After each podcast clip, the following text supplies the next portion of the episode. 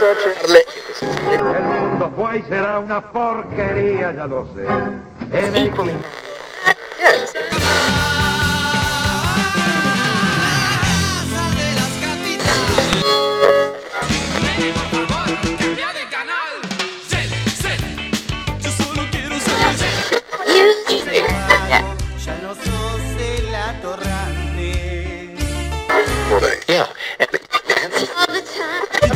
El centro, Batistuta mete el gol. Te guste o no te guste, somos nuevo rock and roll, niño. Vení, vení, ponete cómodo y subí la frecuencia de tu dispositivo, que ya llega un nuevo episodio de Onda Expansiva Podcast. Bienvenidos y bienvenidas una vez más a un nuevo episodio de Onda Expansiva Podcast. En el día de hoy... Para, para, para. ¿Qué es esto? Dani, ¿qué le hiciste a mi voz? Sácame el autotune. Vamos de nuevo. Buenas, bienvenidos y bienvenidas a un nuevo episodio de Onda Expansiva Podcast, en donde indagamos los recónditos pasajes por los que nos lleva la música popular. Hoy vamos a estar hablando de la creación del autotune, pero para esta tarea me encuentro acompañada por Daniela Martínez. Hola Dani, ¿cómo estás? Hola Nati, yo muy bien. ¿Vos cómo andás? Bien, Dani, expectante por el tema que nos trae hoy. Tengo entendido que sabes bastante sobre el autotune, ¿no es cierto? Sí, un poquito he estudiado y aparte soy como una fanática un poco indagadora. Lo que más me causó intriga cuando empecé a leer un poco sobre este asunto son sus inicios. Bueno, es que son muy interesantes porque a diferencia de lo que uno piensa o tiene reconocido hoy el autotune como una herramienta de la música, el autotune en realidad fue creado por Andy Hildebrand, quien se desempeña como geofísico con el objetivo de interpretar datos generados por una onda sísmica para encontrar depósitos subterráneos de petróleo. Hildebrand era un aficionado de la música y descubrió que sus métodos para interpretar datos sísmicos podían ser utilizados para detectar y analizar y modificar la voz humana. Tal cual, originalmente, el autotune estaba diseñado para corregir discretamente entonaciones imprecisas con el objetivo de hacer la música más expresiva, pero el uso fue evolucionando y actualmente es un procesador de audio y se usa para tapar las fallas y errores en la voz humana, por lo que ha permitido a muchos artistas producir grabaciones con afinación mucho más precisa. Sí, de hecho la primera aparición del autotune es en 1998 con la cantante Cher, quien utiliza esta tecnología en su reconocido tema Believe. Ahí lo estamos escuchando.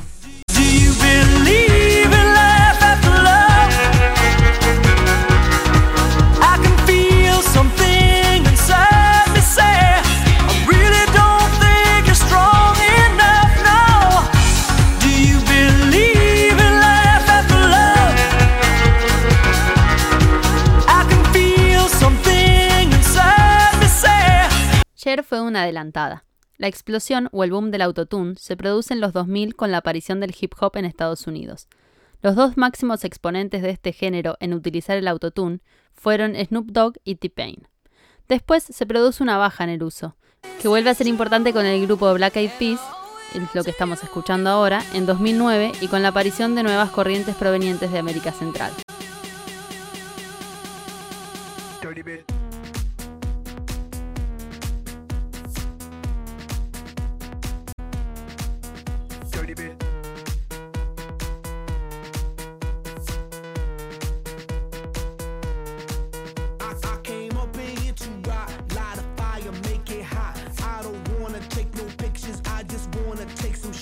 Igualmente que un tema o un disco sea exitoso no quiere decir que el recurso sea el ideal. El autotune genera controversias y hay detractores a favor y en contra. Se considera que hay una distorsión de la verdadera voz del cantante. Para esto consultamos a Hernán Agrasar, ingeniero de audio y productor de sala de artistas como Nati Peluso, Ataque 77 y hasta el mismísimo Gustavo Cerati. En estos audios que nos estuvo enviando nos cuenta los aspectos negativos que él encuentra.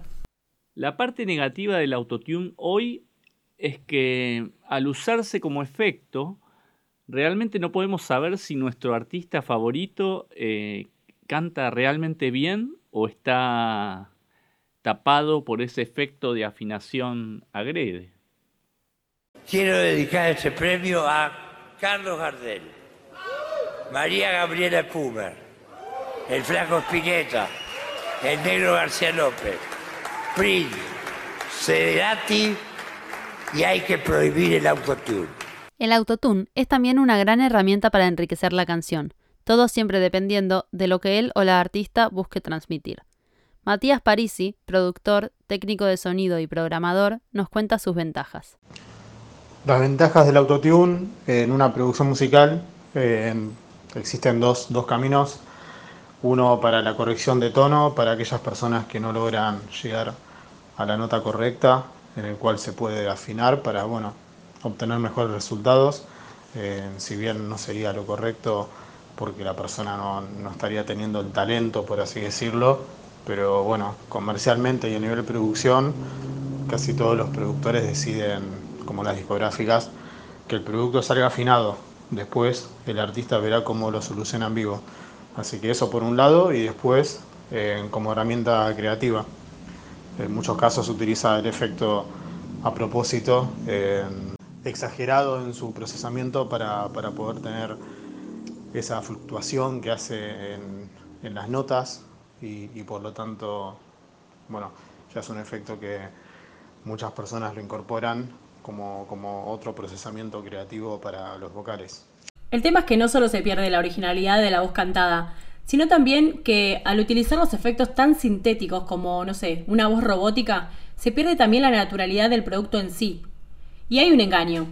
Esto también hay que decirlo. Cuando pensamos que una persona canta bien y en realidad es porque estuvo distorsionando su voz con una herramienta externa. No creo que el autotune modifique lo que el artista quiere transmitir, eh, sino que es eh, medio difícil de reconocer la expresividad en lo que está cantando porque eh, el efecto es tan pronunciado que muchas veces casi ni se entiende lo que está diciendo. Banda de Luxo somos la ley, el mejor grupo, mejor que el mamey. Mm. Modulador de voz. Gracias, NASA. and we love to sing. We're real funky but not threatening. We're the best band in the world, we'd give it all up for that special girl. You're special girl. Special.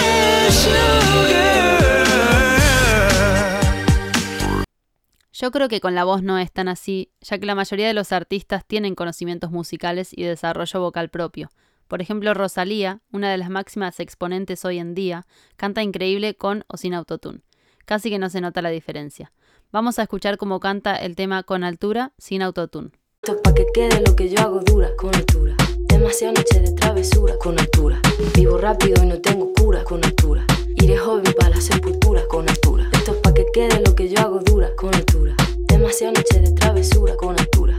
Vivo rápido y no tengo cura, con altura. Iré joven para la sepultura, con altura. Pongo rosas sobre el Panamera. Pongo palmas sobre la Guantanamera.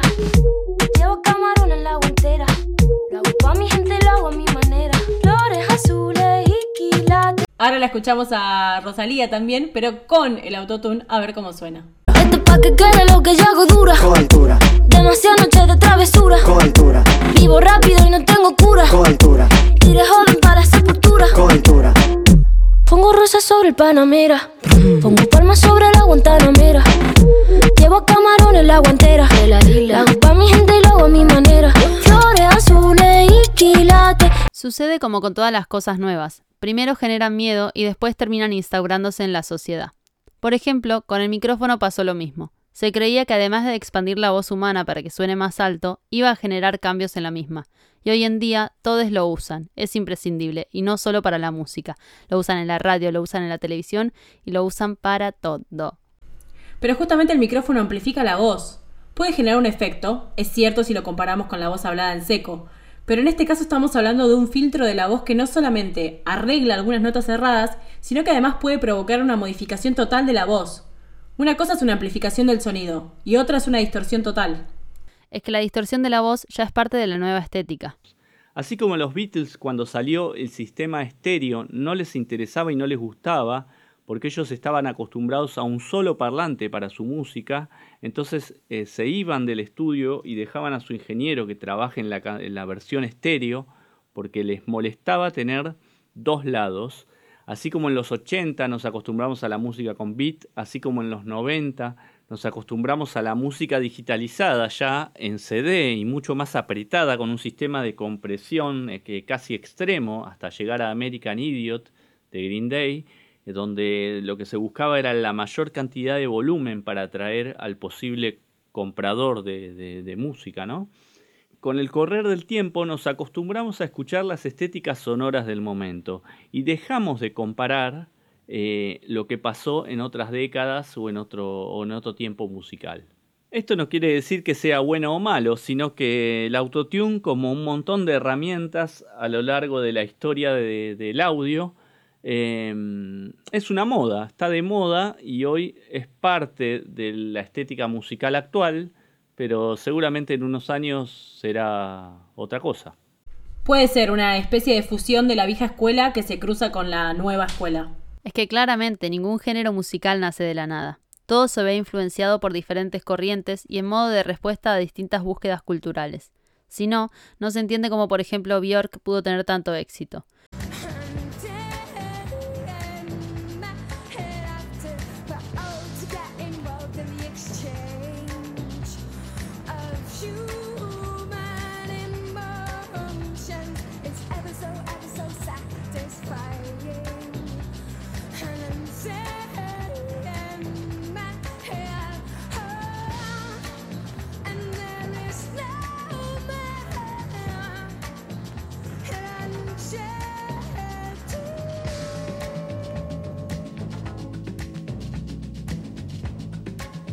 Y hoy se ve más fuerte con los inicios del trap. Hoy no voy a salir, voy a quedarme en la nube donde nadie sube. No vengas a molestar, dicen que está todo mal, bueno. Yo estoy más que bien acá y no te pienso ni mirar ciego. Vamos, repriman la mierda que tienen guardada en el pecho. Traguen y callen esto estar deshecho, parece siempre derecho. Cállenlo, cédenlo, que haga lo que quiera, pero sáquenlo. Y cállenlo, cédenlo, que haga lo que quiera, pero sáquenlo. Ey, háganme caso, o no tienen claro que soy el rey. Háganme caso que soy la ley, dame mi blister, mi party, Sobre esto le consultamos a Matías Parisi. Sí, me parece que el trap no, no, no, son los precursores del uso del autotune, pero muchos géneros lo empezaron a utilizar como herramienta, en este caso creativa.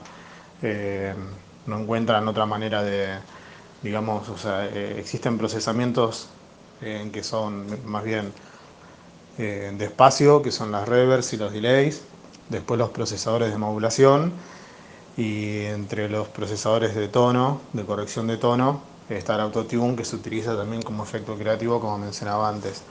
Así que no me parece mal, eh, de hecho eh, pasa a ser como una parte eh, necesaria para los productores, en muchos casos de reggaetón, de trap y otros géneros como el hip hop o mismo en el pop, que sin ese efecto, bueno, piensan que no suenan modernos, por así decirlo.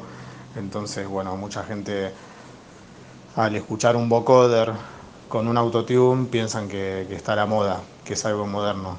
Pero, pero bueno, son tendencias que se marcan en un estilo.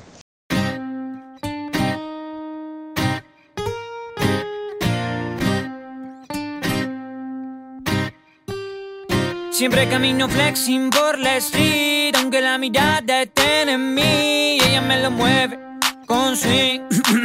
Para avisa, soy el autotune. Siempre camino flexing por la street, la y esa me tiene con su swing. Yeah, no me puedo dormir.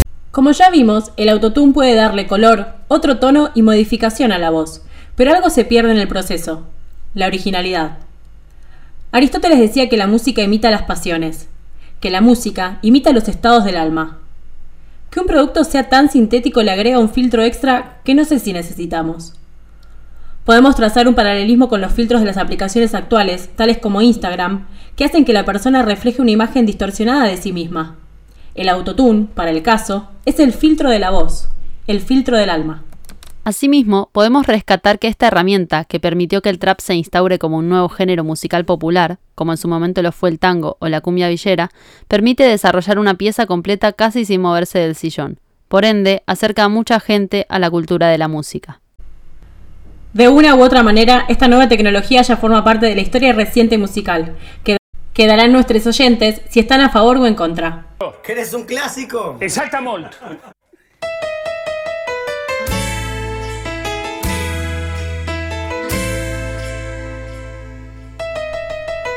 Esto fue Onda Expansiva Podcast.